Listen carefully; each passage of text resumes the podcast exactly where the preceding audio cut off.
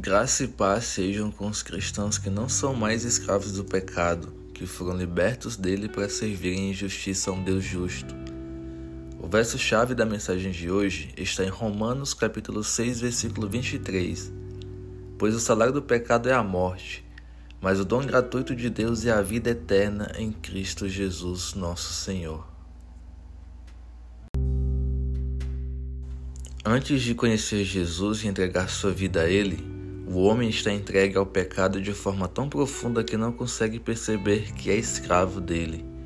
Sua vida é repleta de transgressões em todas as áreas. É uma vida de impiedade e desavença contra o Santo Deus. Ao conhecer Jesus, todo homem parece olhar em um espelho. Começa a contemplar e conhecer esse homem com H maiúsculo, esse Deus maravilhoso, que é puramente bom e santo em todos os aspectos e atributos. Esse conhecimento do santo gera um autoconhecimento que muitas vezes é difícil de suportar, gera um incômodo. Esse incômodo são as amarras do pecado, que outrora invisíveis, agora são perceptíveis pela luz divina da glória e da ciência de Deus. Ao se aproximar de Jesus, o homem percebe o quanto é sujo, o quanto é depravado percebe que está preso e reconhece a sua necessidade de ser liberto, e ele o liberta. E este é um dos paradoxos cristãos. Jesus nos liberta do pecado para sermos escravos da justiça, porque o pecado mata, mas a justiça traz vida. E há uma certeza na vida: ou o homem morre para o pecado, ou o pecado o mata. Já a justiça requer renúncias e sacrifícios mas em nenhum deles há prejuízo espiritual. Pode haver carnal, por causa da necessidade de renegar desejos pecaminosos, mas isso é só em primeiro momento. Depois, a vida de justiça leva à santidade, e vai chegar um momento na vida do homem que ele vai analisá-la e chegar à conclusão de que todos os frutos da vida imunda que levava sem Cristo eram podres.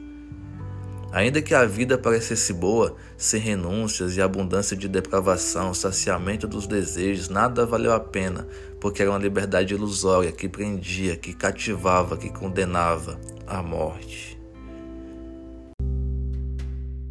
Hoje, esse homem, ao analisar a sua trajetória, percebe o quão perdido andou, quão distante vagou por esse mundo, preso a coisas que geram morte.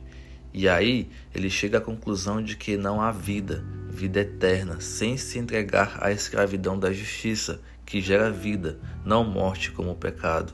Como está escrito, vocês foram libertados do pecado e tornaram-se escravos da justiça. Romanos capítulo 6, versículo 18. O conhecimento desse fato, a princípio, causa um como assim? Mas é na escravidão da justiça que o, que o cristão encontra e recebe liberdade em Cristo não para fazer o que quer, como outrora conduziu a sua vida, mas para fazer o que ele quer. E o que ele quer e espera de todo aquele que diz o seguir é santidade. Santidade é fruto da justiça, e só pratica verdadeiramente a justiça aquele que morreu para o pecado, que abomina o pecado, que foge do pecado como quem foge de um leão faminto.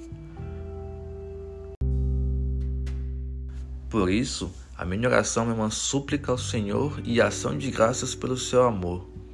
Eu suplico, ó Pai, que ensine-nos a praticar a sua justiça, que gera santidade, para que sejamos escravos dela e andemos conforme os seus bons e perfeitos estatutos. Ensina-nos a ser como o Senhor, justos e misericordiosos, praticantes e obedientes da sua lei.